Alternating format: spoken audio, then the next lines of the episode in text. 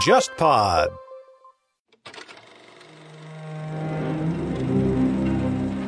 忽左忽右的谍海译文系列已经上线了三年。这个系列最开始基于我的个人趣味，找到沙青青老师，从情报视角回看并梳理美苏冷战的时代。这次我和沙青青算是第一次以国别情报史作为主题，推出付费系列节目《苏联情报史话》。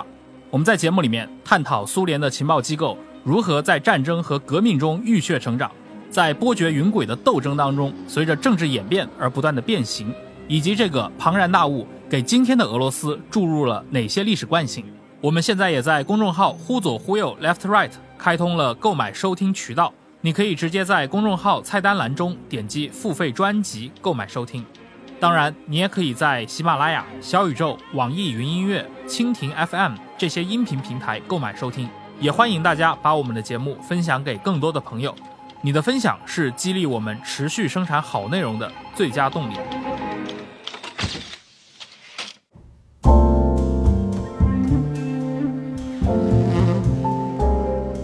各位听友，大家好啊！欢迎收听最新的一期午后偏见。那么这一期呢，我们聊一个非常有意思的人物，可以说是美国文学的奇人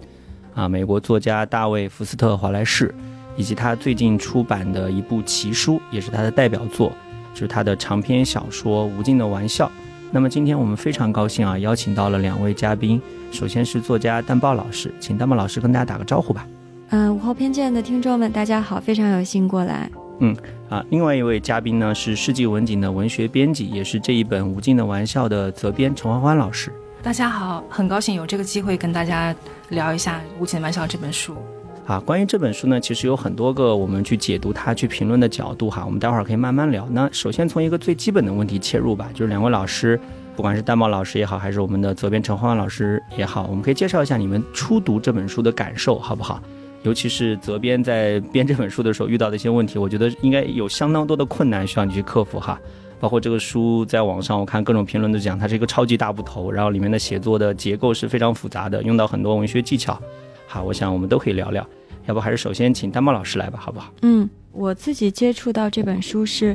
在 David Foster Wallace 自杀之后的事情。其实那是因为他的自杀是一个成了一个比较大的文化事件。嗯，那二零零八年的事，他是一九一九六二年生的，二零零八年是四十六岁。在那个时候，嗯，他这个人，然后他代表的生活方式，他对于生活的不断的探索，我觉得在北美都是都是蛮有影响力的。然后他有一点不羁又很忧郁，戴着头巾的那个样子，是有点像个新时代的 icon。所以不可否认，我当时之前没有读，确实。然后在自杀的这一系列的新闻出来之后，然后好像读它变成了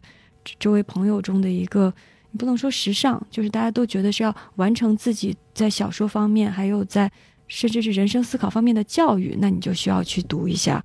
David Foster Wallace，然后简称 DFW。然后那时候论坛上很多地方都能看到 DFW 这三个字母的简写。嗯，他现在在中文有一个更加接地气的说法，叫大浮华。对，嗯，还挺像个上海冰淇淋的名字。是是是。是，然后所以，呃，当时这样回忆起来，在具体读他作品之前，围绕着他，我记得有，我觉得有三种神话。第一种神话就是刚才说到这个新时代的明星作家，有一点像二十一世纪的摇滚明星一样。嗯，给我的感觉是有鼻头士那样的一个文化文化影响力，然后带来很多的想象，然后是作为新的叛逆的时代的一个代表，是所谓 Generation X 这样的代表。然后第二个层面是围绕着他呢，始终有一个关于天才的迷思和神话。他从小就被目为天才，然后打网球，后来这个上大学学数学，然后除了写小说之外，甚至可以写关于无限的这样的 essays。然后写呃也写也教非虚构，然后小说被认为是这个天才的奇思怪想和无穷无尽的这种妙想的一个集合，这是第二个 myth。然后呢，跟第二点相关的还有他对人生的很严肃的探索。他他我记得他在大学的这种毕业典礼上做了一个就是 this water 吧毕业演讲，然后也是影影响很广，几乎成为一个网红式的演讲。是的，没错。然后就是人们用它来，年轻人用它来想自己应该怎么样生活的问题。然后伴随着这个的，就是他的长期的忧郁，以及最后在他自杀这个事件中间达到高潮。所以这是第二个 myth。然后第三个围绕他的想象，倒不是 myth 了，我觉得是一个现实，一个事实，就是他特别在乎去创造新的英语语言的形式，嗯，然后对此有一种偏执。我看到过一个说法，说他是一个从小痴迷于牛津英语词典的人，嗯他会背诵里面的很多的词汇，所以嗯他有了这样的雄厚的底子，所以他创造新的语言也会得心应手哈。嗯，是。然后再看他的具体作品之后，比如说我看，如果看他的那个那个毕业演讲，发表那个演讲，你不不会觉得多么新。他的比喻当然很漂亮，你不会觉得他语言有多么新。因为看到像吴京的玩笑，当时我先看了英文版的一些部分，确实非常难。你就看的时候会觉得，哦，原来消费时代的人是使用这样的语言，并且是可以使用这样看起来非常干燥，甚至相当难读的这样的英英文来写消费时代的这种心灵的这种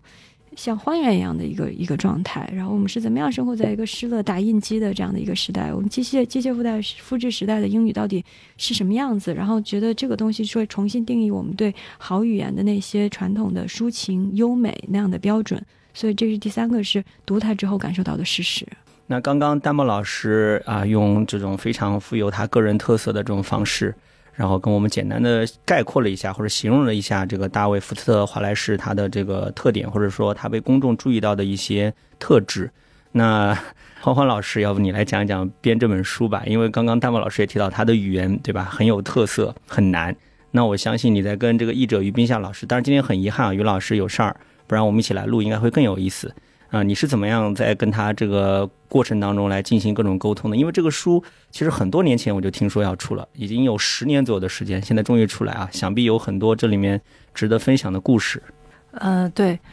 其实最早我知道华莱士还不是因为这本书，是因为我看了一部根据他的作品改编的电影，嗯叫做《与丑陋男人的简短对话》。那个我后来去翻了一下我的豆瓣记录，应该是二零一一年的四月九号，嗯，其实是晚于蛋宝老师说的他那个自杀之后的那个时间的。晚了三年。嗯、，对，嗯、看了之后我就对这个作家产生了兴趣，然后就收集了资料，想去提报《无尽的玩笑》这个选题。嗯然后这个过程也非常顺利，大家都觉得这么一位天才作家，一个天才之作，一定有起到非常轰动的效果，所以我们就毫不犹豫的去做了。但是呢，版权顺利购买之后，找译者花费了一年的时间。我问了几位已经出版的后现代文学作品的译者，他们都表示，呃，这个很困难，精力不济，婉言谢绝。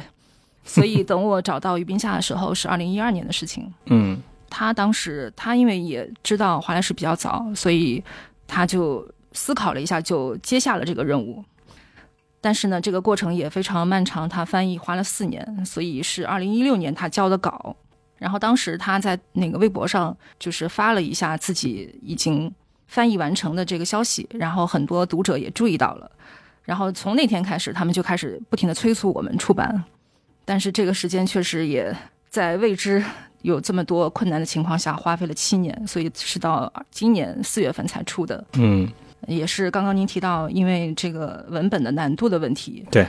我们这个七年时间，其实很多时间都花在校稿这个事情上。因为华莱士首先他用了很多生僻词，那我们首先得查证他就是翻的对不对，嗯所以很多词你得一个个去 Google。然后在这个过程中，我们发现了有一个国外读者搭建的一个华莱士维基这么一个网站，就是他专门拥有一个针对他的作品的维基百科。对，针对无尽的玩笑的一个维基百科，他会逐页列出这一页上的所有的生僻词，他会给你解释这个词是什么意思，有什么文化背景，甚至他会上传那种图片，嗯帮你理解这个词。因为老外读者、母语读者，他们很多人也看不懂这个书，嗯所以大家需要有这个维基来作为阅读的一个辅助。所以我们编辑过程中，其实是这个危机帮助了我们很多。我看到它里面有大量的黑话哈，就是关于这种，比如说你上瘾之后，你要去把这个瘾戒除，它这个康复组织里面有黑话，包括很多那个药物它也有黑话。对，药物是，呃，我下载了很多那种药物词典，嗯有一些药物是那个药的名词是他编的，嗯所以这个也非常难，怎么把它转化成一个合理的中文。嗯然后有一些是属于那种就是瘾君子群体的黑话，然后这个就需要一些俚语词典去帮助我们去寻找正确的翻译。然后还有他们那个匿名戒酒会或者戒毒会，他们有那种就是小团体有那种说法吧，比如说触底，什么一步一步来，就是这个小团体他会用我们翻译中就是用双引号来表示，但是因为于冰夏老师翻译花了四年嘛，他有时候前面翻成这样，他后面又翻成别的样子了，嗯，所以这个我们就需要把它一个个全都找出来，要统一。对，统一，对文本的处理上确实花费了很多时间。对我估计翻译它还有一一方面的难度是它，啊，华莱士本人还是一个流行文化的理论批评家，然后他是一个这样的一个批评者，日常也写很多的这方面的随笔，嗯所以书里边有有药的这方面，有各种流行文化的相关的这些引注，然后被每一个词背后，我估计都有一些历史事件和一一一堆语境。对，我们也加了很多脚注，就是帮助读者去理解他那个写的一些作品啊，一些涉及文化背景的吧。我们加了很多注释，这个也花费了很多时间。对，肯定特别难。我记得二零一九年还有见见过出过一本书，叫做《要教授 DFW 的这个著作，在课堂里教授都有哪些路径？你想这些就是不同的不同的这个一线的教师和研究者，他们会把他们的 approaches 这些路路径组合在一起。然后我刚才找到这本书的这个目录，然后是一位这个剑桥大学的教授编的，他是强调说，如果你要从高中开始 （high school setting），嗯，然后高中，然后大学一年级，呃，教这样的美国文学、当代文学的入门，或者是后现代主义，用他的文本来教要怎么教。然后呢，同时还有其他的各种课，比如说，呃，大一学生的写作课，比如美国文学的这种概论课，嗯。对于华莱士的专题研讨课、世界文学课，然后他会具体到，比如说，呃，《无尽的玩笑》这本书可以怎么教，然后那么他的短篇小说怎么教，他的这个这个文化批评怎么教，嗯。然后在高中要怎么样让学生通过华莱士的作品进入到这个 meta narrative 的这个概念的理解，嗯。然后之后呢，更高级别的专题研讨课要怎么样理解华莱士作为一位美国主要作家的位置？他的小说和传统的所谓的伟大的美国小说有什么样的区别？真的是非常高难度的。就是我觉得这个东西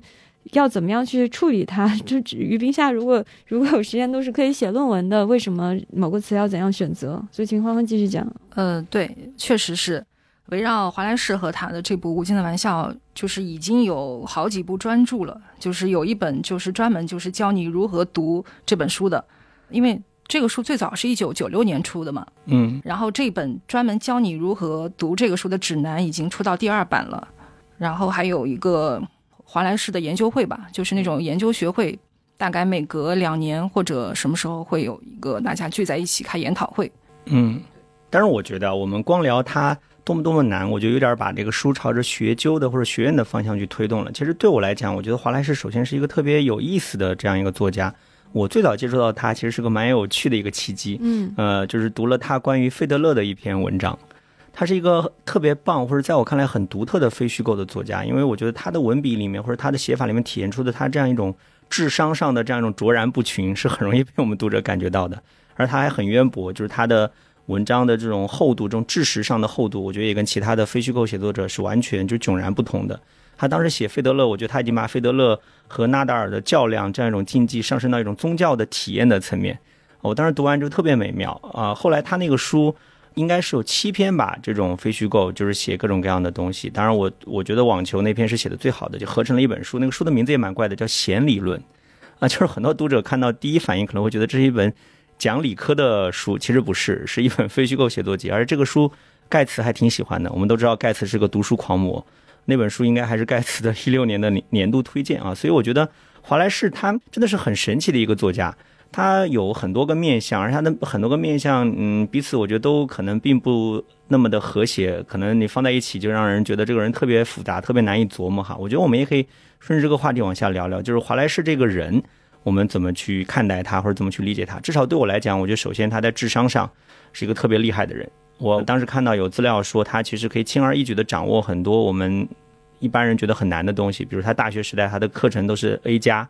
而且他特别喜欢数学。而且他本身喜欢哲学，他喜欢的数理逻辑。当然，我这边要小小的吐槽一下，我之前听我一个朋友聊过，他说搞数理逻辑的人到最后下场都比较惨，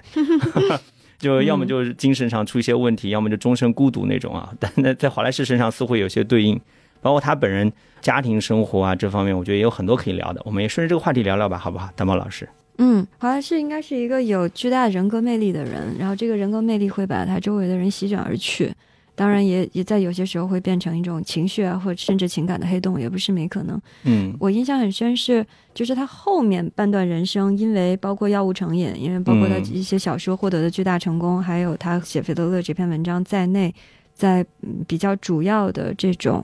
杂志上，对于不同的当代话题做的既是文学性的，又是批评性的这种介入，所以会让他变成一个既是典范。又是有点明星作家这样的角色，嗯然后他后半段的人生到自杀这部分，会更为人所知一点。然后我印象很深的有关他在成为这样的他之前的那个人的描述，是来自于一九八七年，就是华莱士二十五岁的时候，刚从 Amherst 大学学院毕业，然后出版了他的第一本长篇小说，然后他回到大学去教。呃，我我我我是读到他他当时班上的学生的回忆，就是这首他回到大学去教一门创意写作课，嗯然后那个学生回忆他，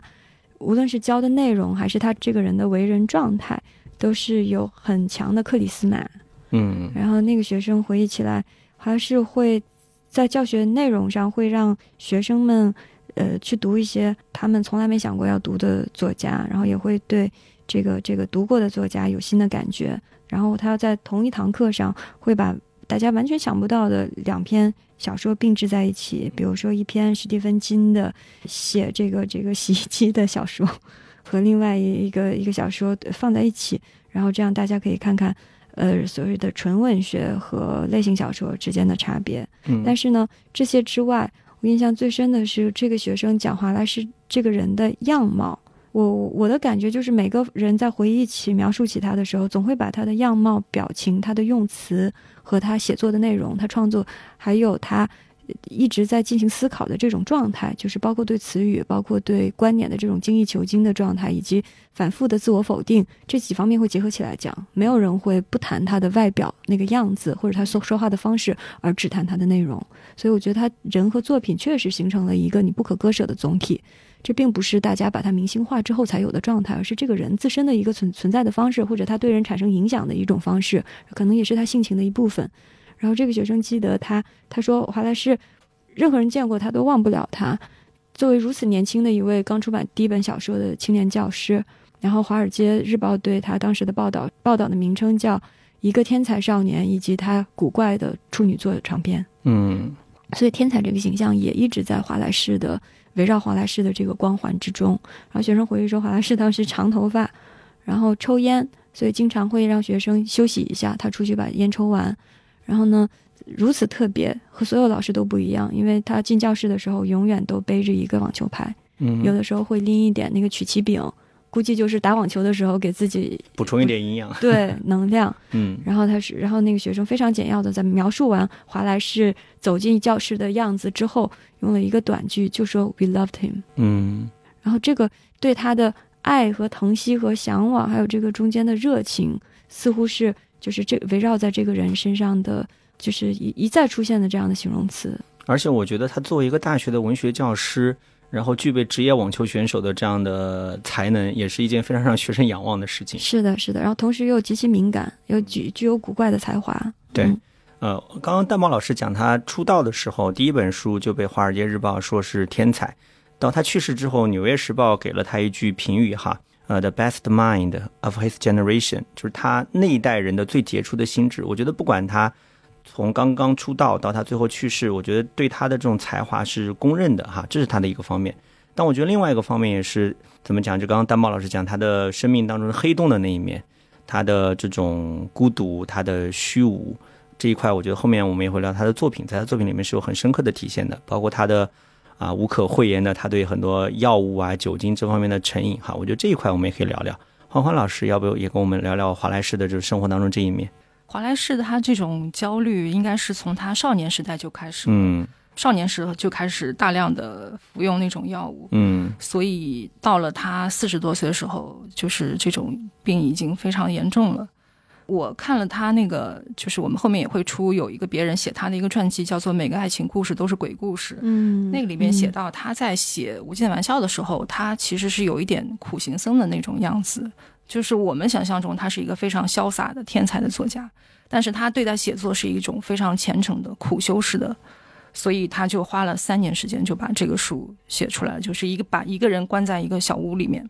就是就是在写这个小说。所以对华莱士而言，其实他的写作并不像他的崇拜者或者他学生一样想象的那么潇洒、那么简单。他其实是在不断的压榨或者剥削自我的心智，这其实也是一个我觉得某种程度上会加剧他的精神上的症状吧。可以这么理解吧？然后我也在想，就是说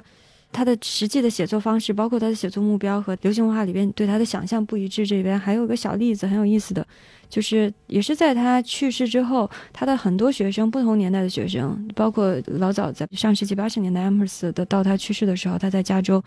一个学院教虚构与非虚构的那些学生，还有一些成人学生，都写下不同时代的回忆。然后我印象很深的是，他教创意非虚构写作的一个学生说，华莱士会给他们给出极其清楚的学习目标，然后说嗯他的学习目标感觉比较 conversational，感觉是是老师在和你对话，他不是那么干巴巴的。嗯但是和大家想象不一样，这个东西非常不艺术家，嗯，而是非常清楚。而且华莱士说，呃，要写随笔的目标，第一不是要分享，第二不是要表达你自己，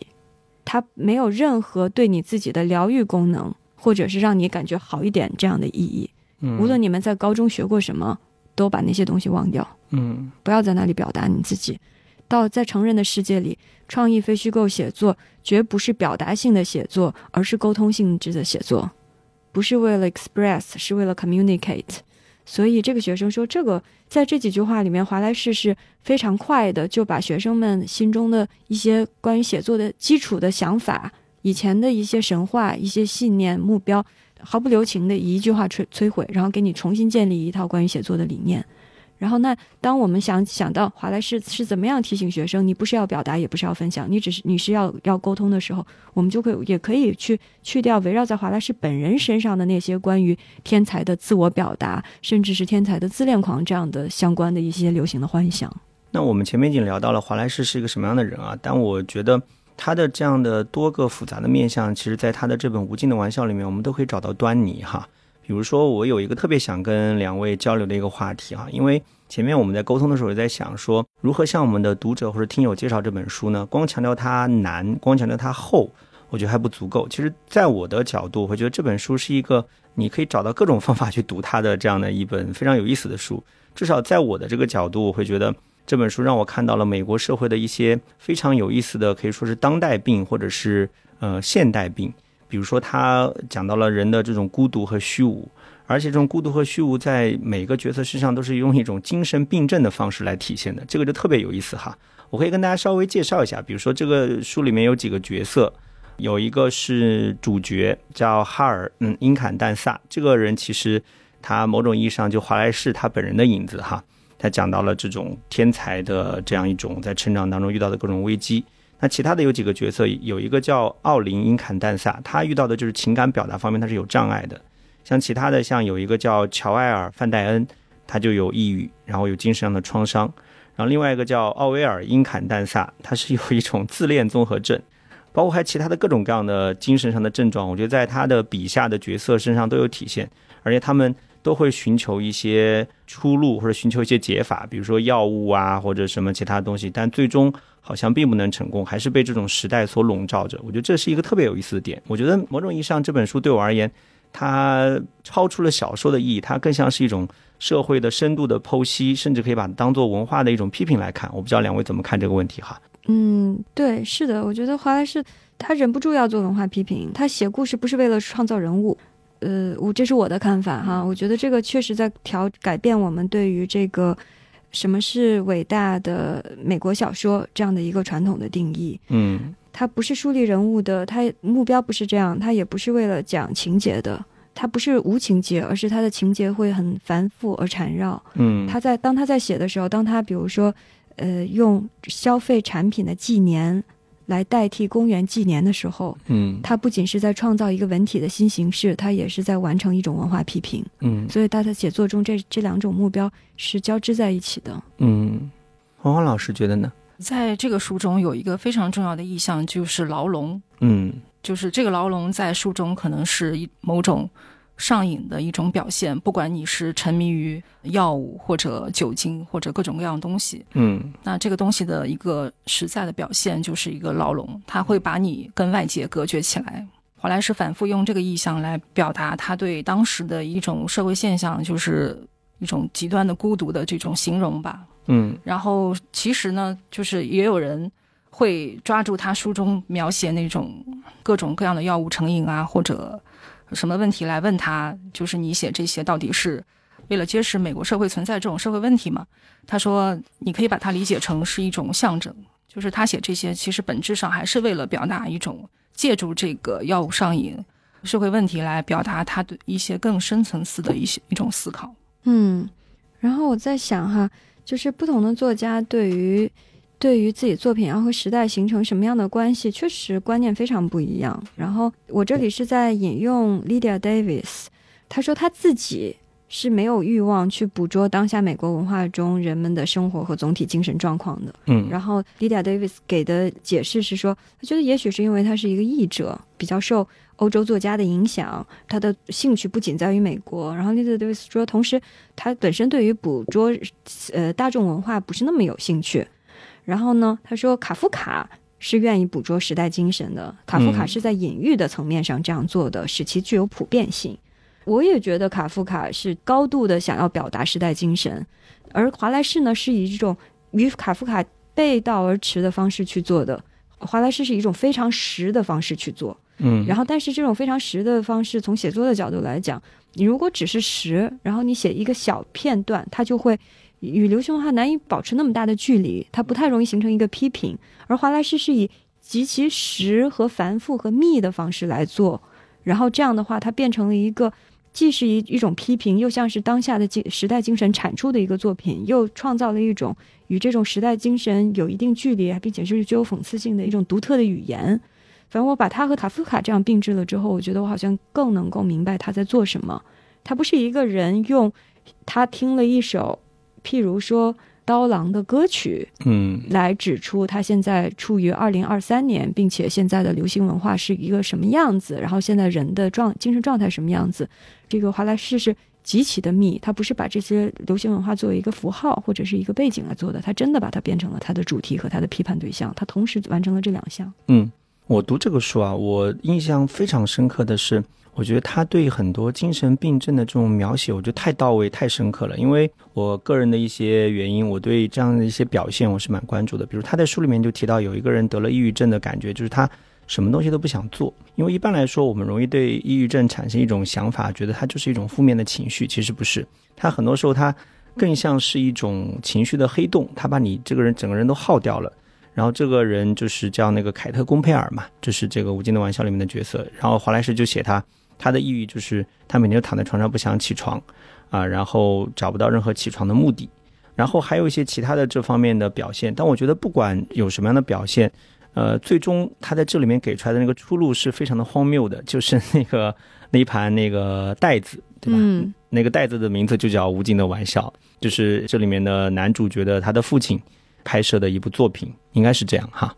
然后他拍摄的这个作品呢，然后这个男主角的父亲还自杀了，自杀的方式也非常的有戏剧性，就把头放在微波炉里面，就把自己烤爆掉了。那在这样一些比较荒诞的或者比较炸裂的描写后面，其实我看到的是，呃，美国社会从上世纪六十年来的一些深层次的变化吧。我读过一本书啊，叫《伊甸园之门》，它其实就是对美国的六十年代以来的社会变化做了一个剖析。这里面的男男女女都想找到一些出口，但最后呢，可能经过了这样一些你说是相当爆裂的，甚至诉诸这种比较极端的行动的这样一些社会运动，但最后到了八十年代，大家都回到了这种娱乐这条道路上，嗯，对吧？大家都用这种各种各样的娱乐产品，这种奶头乐来麻痹自己。我觉得华莱士这个书虽然它是应该是从八十年代开始写的哈，但它很多东西是直接指向当下。我觉得他在这个书里面很多透露出来的这样一一些东西，在当下是其实是有更加鲜明的、更加生动的反应的哈。我不知道丹茂老师怎么看这个问题。精神疾患这方面，我自己了解的没有那么多。然后，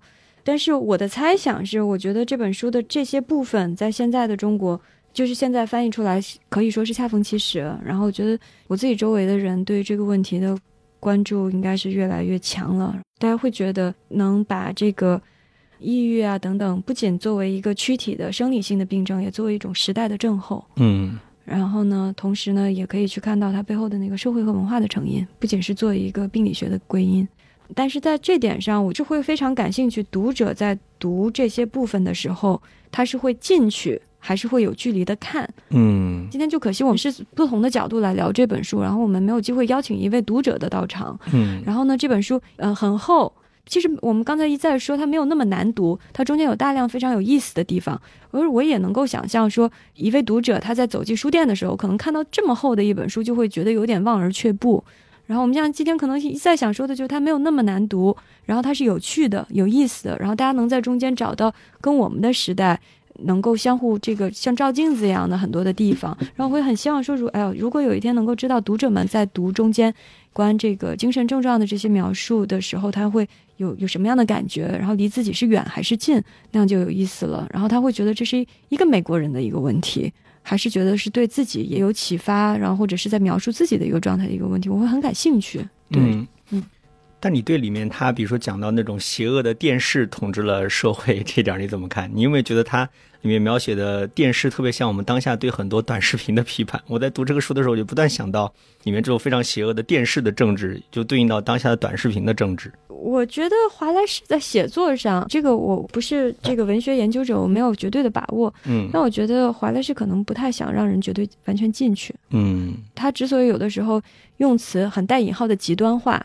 然后他用他这种也有的时候用抑郁一般的的这种堆积，是要让你摆脱读传统小说的那种你走进安娜卡列尼娜的内心，你感对她感到很同情的那种所谓 deep perspective 那种呃内在的描绘。嗯所以我想希望读者在这里，我是觉得读者可华莱士想造成的结果，可能不是读者完全同意邪恶的电视统治了我们的时代，认同这个东西，并且进入到人物的内心，把自己想象为人物中的一个，并且达到理解的同情，借此呢得到了多种视角，让多种视角得到沟通，这种我们所所说的传统文学的这个伦理。嗯，所以这个方面，我可能还我是有好奇心的。嗯，就是他到底想表达的是什么意思？他是希望我们深刻的代入，并且认同里面的角色的判断，还是希望我们对他有所挑战和质疑？哈，这个是一个很有意思的点哈。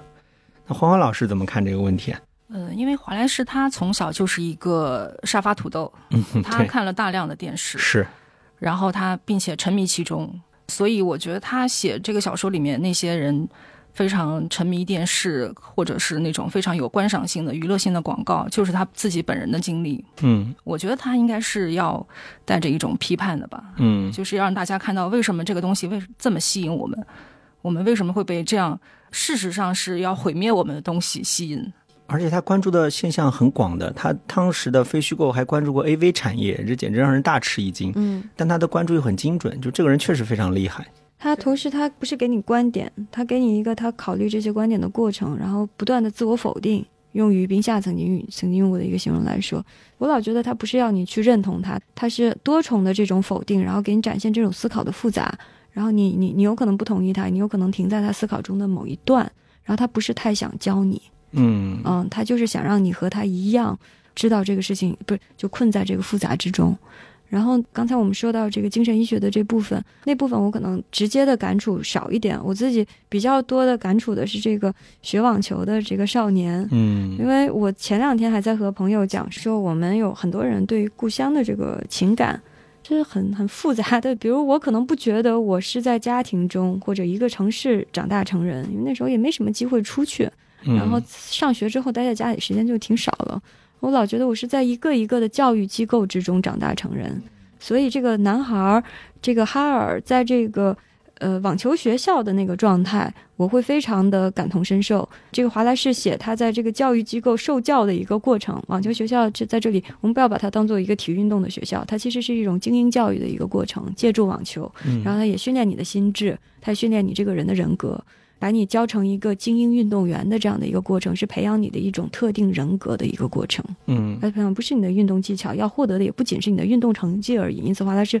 在书的最开始描述的一个场景就是哈尔去大学面试，恰好他描述第一场景不是一个网球比赛。对然后我看这个教育机构啊，非常感同身受，就是他也挺优秀的，但是非常的困惑，然后绝对的虚无，完全不知道自己到底每天都在干嘛。虽然他的日程被规划的很仔细，要这个呃接多少个球，然后呢再再跑步，然后再上课，这样每天的生活是很重复的。我看这本书这个中文翻译版之前，就刚才说的这些东西，因为它很干燥，我看嗯英文是没感觉的，感觉就像一段客观描绘一样。可是你看中文，就看在看我的母语的时候，那种重复感中的绝望感，我觉得我就可以嗅到这个味道了，然后我就会感觉到感同身受。对我来说，就有点像说明文。嗯那在看这个中文版这个之前的那年，我正好在看了那个阿加西自传。嗯然后阿加西小的时候，这个他父亲在拉斯维加斯给他不断的像做了一个怪兽一般的发球机，然后阿加西不断的在自己家里后院的这个网球场接球。但是阿加西是一个知道自己在干嘛的人，他慢慢的在这个过程中间找到了自我，然后他自己决心成为一个更好的运动员。但是与阿加西相比，他的姐姐和哥哥都没有做到这一点，他们在父亲这个魔鬼般的网球训练之中，就总想要逃离，并且去找其他的道路。嗯，然后我看到哈尔，我想他是和阿加西不一样的，哈尔更像一个内心敏感的一个天才少年。嗯然后他不会因为这个过程而想让自己拒身了这个成为网球精英的梦，他就是不断的在思考这些虚无，然后他过程中非常痛苦。他也同时在想用他的这个高智商去想怎么打好更好的球，可是嗯越这样想他越难受。然后这个教育机构中间的状态，我觉得可能很多读者是可以，嗯，包括我自己在内，嗯是可以想到我们自己的成长历程的。虽然我们不是哈尔那样的天才，也可能没有他们那样的敏感，可是有的时候你这个日子必须得克制自己的敏感才过下去。然后华莱士向你展示了一个人，如果他不能做到克制自己的敏感，他就算想要克制，他做不到。这时候他会生活在什么样的痛苦里面？然后他用他那种很干燥的语言，纤毫毕现的写这个过程，嗯这是他的天才所在。果然能够唤起我们东亚读者认同的，永远是做题家的这一面。嗯，是的，真是这样。然后就是说，这个牢笼到底是什么样子的？然后这个是一个牢笼民族志啊。是我读这一块，我感触其实也蛮深的。就是你身为一个天才少年，你不断的去渴望胜利，渴望荣誉，你觉得你的智力是高超的，你可以从中获得自由，但是你其实并不能得到这些东西。你在不断的这种追求当中，你是越来越虚无化的。但是我觉得这是很有意思啊，我们可以正好顺着丹莫老师这个话题，我们往下聊。因为这个作品的第一部分是讲这个天才少年在网球学校，然后到了后面就变成在康复中心里面哈。当然这个也是跟、呃大富华自己的这种康复经历有关，对。他当年被迫进入这样的组织来进行这个各种各样的上瘾的行为的戒除嘛，然后认识了很多病友，把他们的经历都写到小说里面。那我觉得这正好形成一个非常鲜明的对比啊！网球学校里面都是一些非常聪明的、追求荣誉的年轻人，然后到了康复中心就是那种很苦行的、强调服从的中年人。你觉得这种对比，他想体现什么，或者作者想通过这个表现什么？我其实读到这边，我就觉得最大的一个感受就是，这两边都很悲哀，或者都很荒诞，只是以不同的形式体现出来。我不知道你们两位怎么看哈？嗯、对，就是可能有些读者没有读过这个书，我介绍一下，嗯。就是这个网球学校是在一个山上，嗯。然后这个康复中心是在山下，就两边可能会有一些人员的互通，就比如康复中心有些人会去网球学校打工、打零工，虽然他们是病人，但是他们也需要有这种兼职工作的机会。然后呢，刚刚郑老师说到，就是他们是两个截然不同不同的群体，但是我觉得可能未必，嗯。因为呃一开始的时候，这个书写到有一个叫做埃尔德迪的人，嗯。大家会看到他焦虑的等待一个女人，嗯嗯然后这种焦虑情绪把他折磨的非常痛苦。他又想给他打电话，又不敢打，怕打电话的时候这个女人同时给他打电话占线。嗯。但是呢，到了后面我们会发现，这个埃尔德迪他就是这个康复中心的一个病人，嗯。他是一个大学生，然后有一个非常白领的工作，是广告公司的职员。嗯。就是即便是他这样的一个可能受过良好教育的家庭出身也很好的人，但是他最后也还是要不得不走上这个康复中心的这个群体里，包括除了他还有其他人，就是各种阶层的人其实都有。嗯。所以我觉得华莱士可能有一种暗示在里边，就是哪怕你家庭优渥，受过良好教育，但是可能你也会走上这条就是与自我进行抗争的这种路。嗯，然后说到这个康复中心和这个和自我抗争啊，这个东西，我觉得我这个也跟刚才我们说的对美国的这个文化批判是有关系的。就是，呃当然我不是美国文化研究者啊，大家不要揪我。就我的感受就是，问题就是在于这个地方啊，它太强调你要有效率的去看到自己有什么毛病，嗯，然后呢比较不同的方案，然后去治疗。你治疗才是对自己负责任，嗯，然后治疗了之后你要康复，你要变好。实际上，从生病到康复的这个过程中，人是要处在一个 bettering yourself，把你改进自我的这样的一个过程之中。这个也不是不好，也不是全然不好，但是你这个。上一年波士顿马拉松，然后爆炸了，然后下一次的时候大家都截了肢，然后几位运动员我们再去跑，就是美国会鼓励你这个事情，嗯，然后你这个生了什么病，我还在怎么样怎么样攀岩，然后不断的去征服自我，挑战自我，把你自己变好，这个观念其实也是压力挺大的。你说这是乐观主义吗？然后有的时候，那那也有研究者会提出像残酷的乐观这样的概念。人一方面要对自己负责，另外一方面你对自己负责的方式不是吃饱喝足就够了，而是你也要超越自己的限度，你这样才能成为一个更优秀的人。嗯，然后这种文化其实还是蛮累的啊。所以，当然华莱士在这本书里面设置的一些人物的特性，很多都不是常人，不是庸人。但是呢，同时他对于这个东西的批判，我觉得会使得他和另外一些可能平时没和他并置的作家会放在同类。比如说乔治桑德斯，嗯，写这个除了林肯在中英界是是写十九世纪的事情之外，嗯，乔治桑德斯写当代美国社会的小说，说穿了就是为什么人老得自我欺骗呀？嗯，为什么我都活得很惨了，然后整天还得耶？加油，很棒，你很棒的。然后说这个，我要告诉我的妻子和孩子，我们会幸福的一家，一定会战胜困难。乔桑德斯经常在搞的是这个批判工作，他以科幻小说，然后他以一些这个架构在一个虚拟世界里的小说，都在做这个这项工作。然后这方面，我就觉得和华莱士是有一个比较类似的追求。嗯嗯，这个书里面有个段落，我觉得蛮有意思的，可以贴合到刚刚蛋豹老师聊的内容，就是里面的那个哈尔嘛，他父亲去世之后。那个心理咨询师就不断的对他进行心理的诊疗，但那个诊疗是很标准化的，他会有一个预先的一个判断，就觉得你肯定是遇到这种事情，你父亲去世了，你会压抑你自己的悲伤的情绪，所以他用一套标准化的流程让他哭出来，嗯，对吧？我觉得这让我联想到很多，因为我读了美国的不少医疗社会学方面的书，研究他们的整个医疗体系，他们美国的这样一套流程就这个样子，他们会有一些模板或者会有一些套路把你套进去。然后让你按照这样的一个流程来把你的很多所谓的悲伤的情绪把它外化出来，包括美国人也特别喜欢在这方面服用各种，又回到我们前面聊的这种止痛的药物、调节情绪的药物，是的，就有点像前面大宝老师讲这种残酷的乐观，他就觉得，哎呀，你这个东西，你如果有悲伤的情绪、有负面的情绪，一定是你遭遇了某些疾病，我们要治愈你，让你变得更好。但其实很多时候。可能你就让这个情绪自然的发生就好了，但是他一定要把它做一个标准化的处理哈，这个我觉得反而有可能导致更多的问题。这个有的医学人类学家会管它叫情感文化的变化、自我意识的发展，然后这个东西是可以是可以被教育出来的。当你一代人被教育要更多的、更细致的考察自己的情感，以前中国的小朋友哪有小的时候看童书来了解情绪的分类方式的呀？这哪有啊？现在你去看。百分之九十九的幼儿园，我们可以赌五块钱啊，不能播客赌博。没事儿，没事儿，你们今天自我审查的好多，爱怎么聊怎么聊呗。就是说这个。幼儿园里面一定会有一本书叫《我的情绪小怪兽》，嗯，然后告诉小朋友们，你可能还不知道愤怒是什么，但那个时候你可能觉得自己热腾腾的是红色的，嗯，当你快乐的时候，你可以感受的是黄色的，然后是很明亮的，然后你焦虑是什么？绿色是平静的，嗯，然后通过《我的情绪小怪兽》，让两三岁可能托班的小朋友就开始学习，首先是观察，然后是体会，嗯，然后是描述。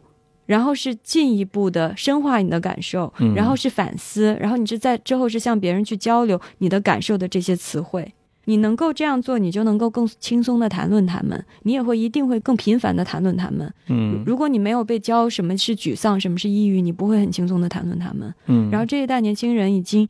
擅长用这些方式来。深化自己的体验，并且理解自身，那这是一个，你可以说是一种科普，也可以说是心理学的大众化，也可以说是一些躯体感受的心理化嗯的这样的一个这一代的过程，这个也是传播的，也是科学的传播的一个过程。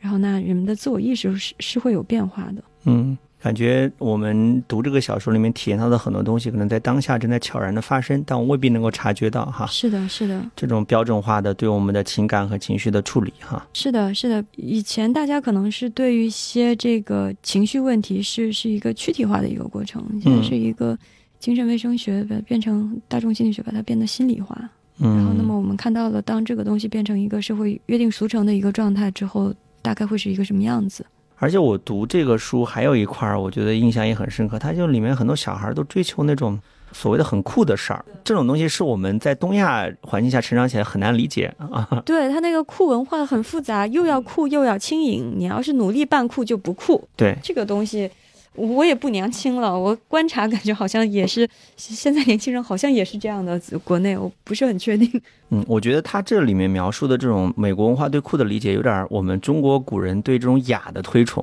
就是你首先你得做到，可是你做到的过程当中又不能太努力，还不能太着相，然后呢，我就觉得就特别难以把握，而偏偏是这种东西呢，其实。我觉得给到里面的这些角色，他们其实是蛮难受的，或者给到他们很多这种你说是规训也好，或者束缚也好，哈。嗯，对，就是酷是一个巨大的压力，要轻盈的酷是一个更大的压力。所以欢欢老师刚才讲到这本书，从想要引进版权到现在经过了多少年，我觉得现在二零二三年出来挺好的，非常恰逢其时。无论是这个酷文化，还是情绪问题的心理卫生化。然后还有这个其中一些流行文化的符号，在现在大家可能会有更直接的把握，嗯，体认，嗯，对。然后有个点啊，我觉得大猫老师可能会感兴趣，因为我们前面聊了很多那个大卫福斯特华莱士他本身作为文学教师的他的一些经历哈，嗯嗯，这个特别有趣，因为你是在美国接受了这方面的教育的哈，因为我发现美国的高校里面的教师他们在教授学生的时候那种。方式跟他自己创作的时候那种态度可能是有很大的区别，因为我想美国高校里面，比如他教学生读很多东西，他肯定是比较分析式的，他肯定会给出一些规范或者给出一些准则来引导学生，尤其是美国的很多学生可能本身并不爱阅读，他们可能来课堂上就混个学分儿，可是他自己写作的时候，他可能把很多他课堂上建立的准则或者说标准就推翻掉了，他可能完全按照他自己的想法来创作，我不知道这种东西在。啊，大福娃身上有没有这样的一个体现哈？嗯，这个我倒不是很确定，因为我看一些美国作家，二十世纪也有，比较当代的也有，就是他们强调的自己的写作方式，还是跟上的课还是挺像的。就是比如说，你看很多美国作家，从老一点的，比如说约翰福特啊等等，到当代的，特别爱讲说你要赶紧写出来一稿，你写出来一稿之后再改，不怕改，一稿一稿的改，或者是。他会有一个多少词，每天要写多少个词，这样的像上班一样的写作这么一个习惯，这个还挺像他们上课的时候对大家要求，就是你出一稿，然后汇集建议，然后再拿着这些建议再去改，嗯，然后再改出来一稿。这个我觉得这种相互之间的批评。用别人的建议来深化自己的结构、人物等等这些工作的流程，比如说在中国可能就大家不一定普遍的认同，然后在美国就算不是所有人都这样做，至少这样很普遍，大家是认同这是一个形成了一种工作伦理，相当于是的，是的。然后这个东西好像无论是也跨越所谓纯文学和类型小说的界限，那边你看史那史蒂芬金也在说，大家都传说我很勤奋，说我只有圣诞节不工作，然后其他时候我一天写多少字，其实我骗了大家。因为我圣诞节也工作，就是这个新教伦理，还有一稿一稿你这么苦熬，就算真的我如果改五稿，我我看我是越来越糟。如果十个人给我意见，那我完蛋了。但是他们有这个 workshop 这个传统，所以这方面还是比较像。然后具体到嗯 David Foster Wallace，然后呃我记得我看过他的那个叫课堂规则，嗯，他的课堂哇，他的这个 syllabus 就是他的发给学生的。书单吧，应该算就是我本学期的教学计划里边包括说描述一下我这个课是什么，这是就是他去世之前的那个二零零八年的最后一份这个书单，然后是非虚构方面的一门课，然后那个我的天呐，课堂描述先来每周几在哪里上，然后几点钟，然后的这个我的电子邮箱是什么，然后这个描述这这门课。然后呢，再列一下这门课会花多少钱？嗯，等于说他说没有这个要求的课本，然后怎么样？这些也都是这个本科生课的呃规定动作，这些倒没什么。但是他的这个课堂规则会具体到你要怎么样做一个文件夹，嗯，是你给这门课的上交的作业的这个文件夹，然后它的课堂规则的这个文体啊，是比如这一部分的第四条，然后里面会有一个括号，请参见第九条和第十条，来深化你对第四条的理解。他是一个是是个这样的人，然后不是艺术家，不是那个想象的一个自恋狂天才的那个艺术家性格，他更像是一个维修汽车的工匠这种感觉。那很仔细，很仔细。嗯，那他在在这样的课堂上，我就稍微脑补了一下，我就觉得学生可能就是一开始被他手把手的教着怎么样拆解作品、分析作品，可能更多是朝着这个面向啊，跟他在小说里面我们体验到的这样一种繁复甚至是炫技，可能就还是有所不同。是的，是的，我看到那份那份刚说的二零零八年他去世之前的这份课堂要求里边啊，他还说，你作为写作者的进步提升，不仅是要写的非常多。也不仅是得到有建设意义的、有细节的批评，也通过你要成为其他写作者的高超的批评家，你要对其他人的批评要做到高超、复杂和流畅这几点。嗯，我们国内的创意写作，我我没有那么了解，我也不太知道这个，但是好像一般不太会有这样的要求。文学批评和文学创作还是要分开的，作家和评论家一般来说不一定会兼容这两种身份。嗯，然后他要求就是大家要，比如说，呃，我给欢欢老师写一个批评的时候，要写一个一到三页的信，嗯，然后去指出你的比较强的点啊，你这个东西的弱点，然后给出修改的各方面的建议，嗯，然后这样他的目标是要让你也能够成为你自己的编辑，你也能够成为你自己的文学批评家，所以这是一个，它不仅是一个创意写作课，嗯。而且是一个。这个文学研讨课、文学评论写作课，这所有都是揉在一起。嗯，那就再回到我们一开始聊的那个话题啊，就这本这本书可以怎么读啊？我们不聊应该怎么读，我们聊可以怎么读，因为我们前面涉及的内容非常多，但是我觉得这些在书里面都是有不同的面向或者不同的部分来体现的啊。我觉得我们可以跟我们的听友来分享一下我们读这个书的呃感受啊。至少对我个人而言，其实我对这个书的后面的注解很感兴趣。啊，各位听友，如果到时候那个看到这个书的纸质版，你会发现 它这个书的注解特别的长，嗯啊，有时候连续几页翻过去。但我这个人有一个特殊的癖好，我就特别喜欢读注解啊。这个注解对我来说妙趣横生啊，里面有很多有意思的内容，包括就是我前面跟大毛老师聊到的很多话题，比如说这样一些精神上的一些症状，或者说呃这样一些美国的。这种相关的新的传媒的形式对人的这样一种影响，或者说统治，都是我比较感兴趣的。其实这个其实有点像文化批评的内容。其实我觉得这本书它没有什么固定的故事线，我翻到这些东西的话会读得比较深入。那其他有些部分如果觉得比较繁复，我就跳掉啊。这是我读这个书的一个方式。我不知道。呃，我们两位嘉宾老师对如何读这本书，或者你们自己喜欢怎么读这样的书？我的读法和我给大家的建议，大家你不要听我的啊，因为我这也就是我自己的想法。第一遍你要读的非常的快，呃，要像读尼采那样读。比如说你读尼采要读的很快，你不要上来去扣他的字眼或者在那里划线。人家不该那样读，你要以一种疯狂的方式去去读一下他大概的情绪以及他大体要说什么。嗯，然后华莱士，我也觉得你不要在在最开始陷到细节里边，你先去感受一下，然后但是你要对自己的感受有一个印象。然后你这时候如果拿是纸质版，你拿一个笔，笔不是用来划线或者圈出你不喜欢的词，或者不是为了更细的，而是你要留下一些你自己给自己的一些注解。嗯，然后你对书的节奏感。如果你足够快，你就会有所认识；太慢的话，你容易丧失对对它节奏感的和结构的那个认识。然后之后你就可以再再去慢一点读。嗯，你刚刚这个说法让我想到日本有一个社会学家叫清水桥太郎，嗯，他经常发表一些关于读书的随笔啊评论，他就说我们读书就是要快。他打了个比方，说像吃荞麦面一样快，嗯，就端起一碗呼啦呼啦就下肚了。他说这样读书你会体验到一种非常不同的感觉。嗯，看看宝老师，我觉得他的建议就很像是这个类比。嗯。嗯，那黄欢老师你觉得呢？对我的意见也是，读一遍肯定是不够的。对，因为我读完一遍之后，我去网上搜那个对故事的整体的一个时间线的一个文章，发现我的理解是错的。这个信息量太大了，这本书实在是，如果你过程中不做任何笔记的话，对，所以呢，我也赞同蛋豹说的，第一遍你应该囫囵吞枣，就是把握一个大概的印象，接下来要仔细的做一些笔记，包括一些人物。一些人物啊，一些时间线，主要是时间线。嗯但是呢，我也有朋友表示说，如果你放弃情节，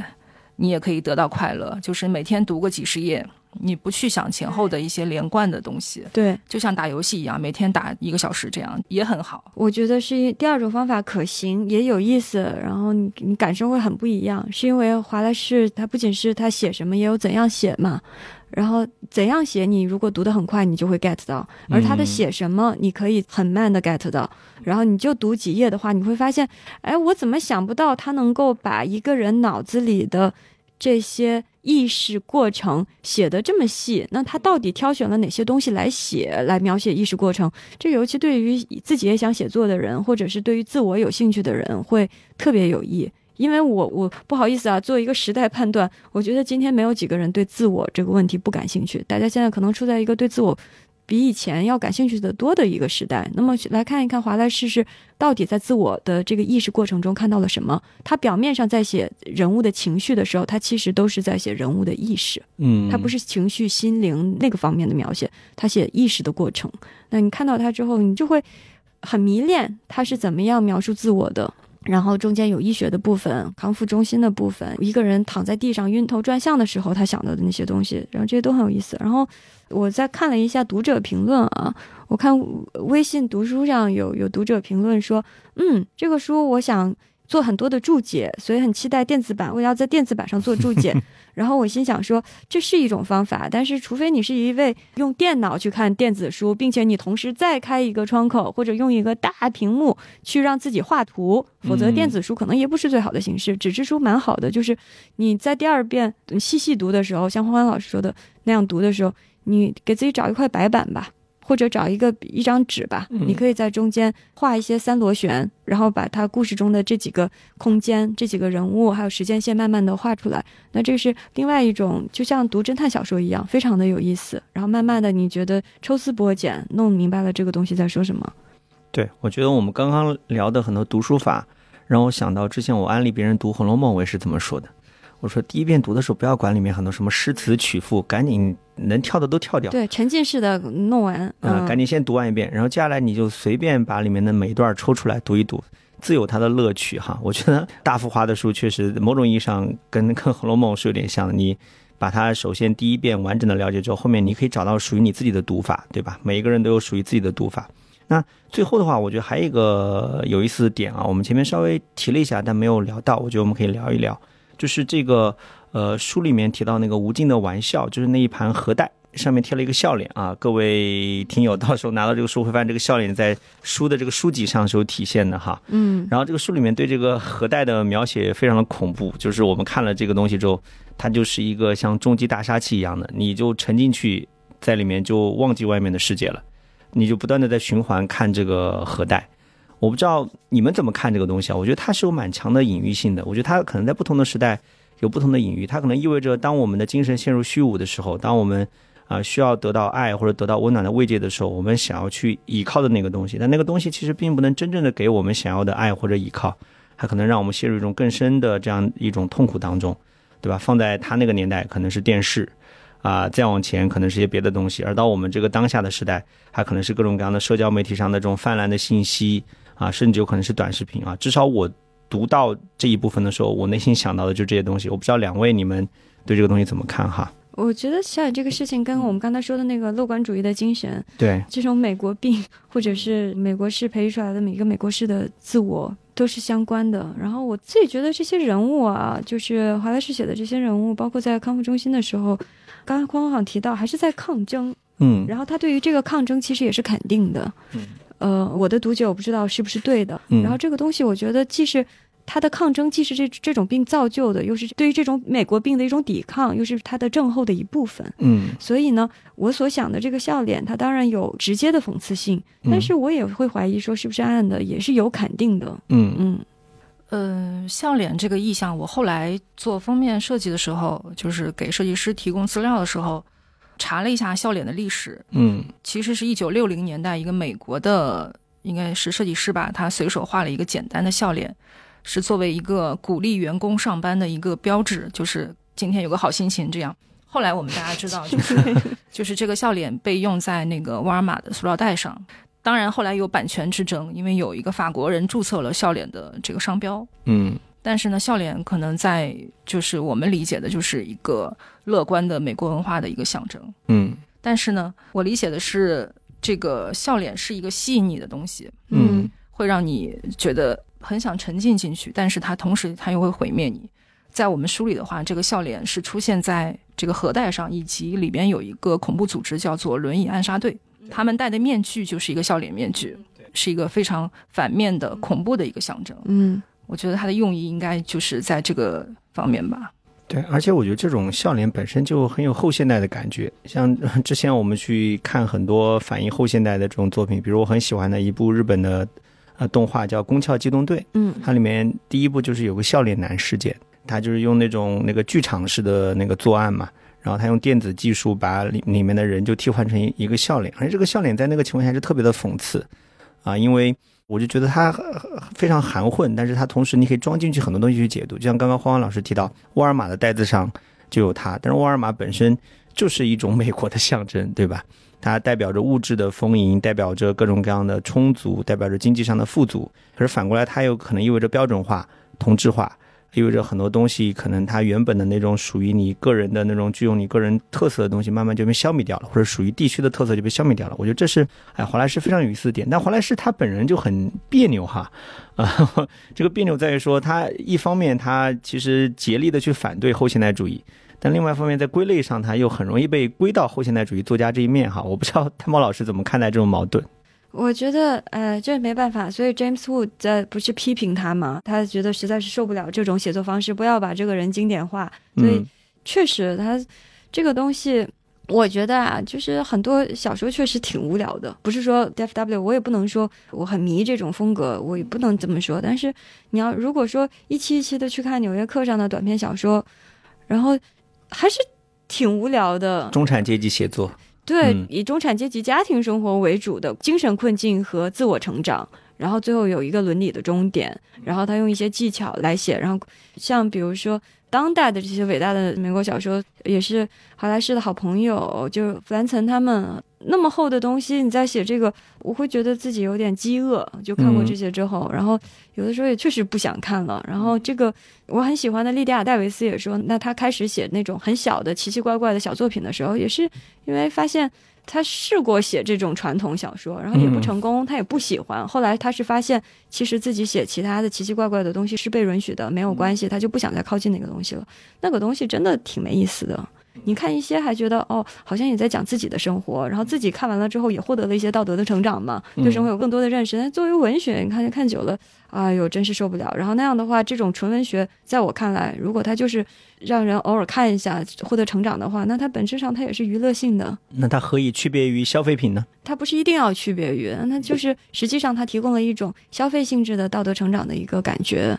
让它跟你去上一个身心灵的成长的瑜瑜伽营啊之类的有有有啥区别？就就是反正就看多了特没意思，你这就是读者的感觉。那是像比如说 George Sanders，他有的时候写点稍微奇奇怪怪的东西，题材什么的还是传统的，但是稍微放到不同的环境里面还是有意思点，没那么中产阶级。对然后对中产阶级状态有一个更间接的一个反省，更多层次的一个反省。他不是站在中产阶级生活内部去反省。那 Wallace 这样的看着你就觉得不一样，也是好看。对，需要有他这样一个奇奇怪怪的作家写的奇奇怪怪的书。对，这是另外一种奇奇怪怪。Lila Davis 那种极短篇是一种奇怪，他的简约主义，然后 Foster 这种极繁主义，所有的东西都放在一起，让你一再的回到你身处的世界里面，然后换一种眼睛，也是很有意思的。就是极繁主义哈，我相信各位听友到时候如果拿到书就明白 蛋宝老师刚刚讲的极繁主义是什么意思啊。就是我觉得对美国社会感兴趣的读者都可以从这种书中找到他们想要看到的那一部分内容。然后同时它没有那么那么的直接好读，嗯，这个我觉得这也是在要求你要至少要要以一种专注力去看。嗯于冰夏已经很厉害了，我感觉于冰夏是把一些长句子也已经拆短了，不然的话，这个呃 David Foster Wallace 有一些更长的句子，然后更不分段也不分句。也不加标点，嗯那样的话，你是要确实让自己成为一个更警觉、更清醒的人来读这个东西。我觉得这是他对于读者的教育。对，我觉得读者也不必被他这种写作技法所吓到啊，因为就像一开始丹宝老师强调的，他在课堂上，就是写作课堂上，他会教育他的学生，文学是要 communicate，是要沟通。他其实这种方法也是在用他的心灵直接跟读者沟通，他是要用这样一种东西传递他心灵上的各种感受啊、孤独啊、焦虑啊、虚无啊给读者。这种时候。如果我们适当的放弃一些理性的逻辑的思维，调动我们的共情机制，我觉得我们可以真正的比较深入的理解他。哈，当然这是我个人的一个阅读体会。嗯，就不要被他吓唬到。这种东西，如果你读不下去、接受不了，你哪怕跳过也好，等到后面机缘合适的时候再回来重新读，说不定你可以对他产生深深的情感共鸣。还有一个。我觉得有意思的是，他还有点青春 啊，就是还对于青春岁月、对于成长这件事情有疑惑的人，嗯，其实读了会有很多感同身受的地方。不仅是咱们刚才说做题家的那个部分，而且是他这种人不断的自我否定、这种反省、这种近乎疯狂的状态、这种自我审问，这个东西，我觉得就是年轻点的读者也不要被我们说的那些文化批评啊等等的吓到。当你跳过那些东西，他是会对你有共鸣的。嗯，好呀。那最后哈，我觉得还有一个话题我们可以聊一下。当然，这个话题就跟无尽的玩笑没什么关系了，就是关于华莱士他本人的作品，嗯，还有哪些我们是比较喜欢的，或者愿意跟我们的读者啊、听众朋友推荐一下的。包括欢欢老师也可以介绍一下大卫福斯特华莱士他未来还会有哪些作品会出版。我们书的后乐口上列出了一些作品，这些都是我们后续要出的，包括。呃，我刚刚提到的一个别人写他的传记，叫做《每个爱情故事都是鬼故事》。嗯，然后还有一本在豆瓣上也是有很多人标记，但是就是还没有出过的一个非虚构，就是因为他以前给媒体写稿嘛，所以这部分内容结集成了一个叫做《想想龙虾》的一个非虚构的作品集。嗯，同类型的还有另外一个以前出过，但是我们这次也会重新翻译的，叫做《一件应该有趣而我不会再做的事》。然后还有之前就是他去世的时候正在写的一部作品，叫《苍白的国王》，这本我们也已经翻译完了，就是接下来也会出。嗯，《苍白的国王》是谁翻译的？康凯啊，嗯啊，慷慨也是一位奇人。对，这本他也翻译了很久。嗯，好呀，我自己是比较喜欢他的非虚构，我觉得他的非虚构里面有非常迷人的那种知识的内容，就他写数学、写哲学，包括他写体育。其实之前我是特别喜欢我们华人世界里面，就唐诺写体育，我觉得他的非虚构写体育写的非常棒，就是很绵密、很厚重，啊！但是我读到了那个大卫福斯特华莱士写体育，我觉得哎呀，这种体验又不一样，就更上一层楼。所以你们接下来如果出非虚构这一块，我是非常非常欢迎，我觉得特别好。而他当年还出过一本讲科学的书，数学科普读物吧？对对对对对，所以我真是觉得这个人真的横跨文学、哲学、数学。啊，非常的厉害，全才，对，全才哈。那大猫老师呢？嗯，对我也能，我觉得他写体育是真厉害，他有运动员的那个视角，对，然后他能从运动员的人格和这个时候的心理状态那个角度来写，这个确实是纯观众这方面或者是体育记者这方面，嗯，不是那么能体会到的，那个很特别。数学的那个很有意思，就是我。我以前当时没敢看，我以为我肯定看不懂，也没想看。后来是一位做文学评论的朋友跟我说，他最喜欢的书之一就是华莱士这个翻译成《跳跃的无穷》。对。然后他说：“哎呦，这个水平高。”我说：“啊，行啊，那我也试着看看吧，可能没我想象那么难懂。”然后那本书现在也有了新版，可能是《跳跃的无穷》或者《无穷大简史》会。让一些读者退避，所以他这个出了新版，是把《无穷大简史》变成了副标题，嗯，然后主标题叫做《穿过一条街道的方法》，嗯，这个是他新出的那个版本的他这本数学书，大家可以去去看看。我觉得这本书我看过之后，感觉是你更能够体会到他以他的写作如何重新定义了清晰和优美，和我们传统的，比如说我们说写一个人。清晰传统的方式是形象描写，头发颜色、眼睛颜色、他的表情、眉毛。嗯，然后我们看到，比如写骆驼祥子，你要也知道他个子多高，所以你想起来一些经典人物，永远能想起来他的外表。然后看这个华莱士，你会觉得清晰和优美不是你通常以为的那种文学性的描写。你看他的那个报道，你甚至可能觉得完全不如国内现在一些。就是很风行的非虚构报道那样有那么多的细节，嗯，他有时候没什么细节，但是他把这个心理讲得非常清楚，他把这个人处在的状态写得非常清楚，对，又像研究著作，他有点像给出一些公理，再给出这些公理的证明过程，嗯，然后提供足够的证据，然后这个时候你体会他的这个清晰和优美，会觉得很棒。你看他的非虚构，会觉得，哎，这不是文学吧？那后来想想，哎，其实虚构文学也可以以新的方式来写。那非虚构当然不是说你你你上来写夏天夏天一条街道雨后的那个露珠的样子，就给它增添了文学性，不是那样的。应该重新讲文学性的内涵，很有意思。对他创造了一种独属于他的这样一种呃文学形式，不管是虚构的还是非虚构的哈。嗯。好呀，那我们今天的节目到这里就可以告一个段落了啊！非常感谢两位老师的精彩的讲述。我觉得之后我们如果有更多的华莱士的作品推出，我们还是可以找到一些机会，我们来继续深入的聊一下他的作品啊。到时候我们也可以请于冰霞老师，当然也可以请丹宝老师，重新我们来继续把这个话题深入下去、延展下去。那今天就到这边，谢谢两位老师，谢谢郑老师，谢谢丹宝老师，谢谢。午后偏见，让我们有机会来聊这个，非常谢谢大家。好，大家再见。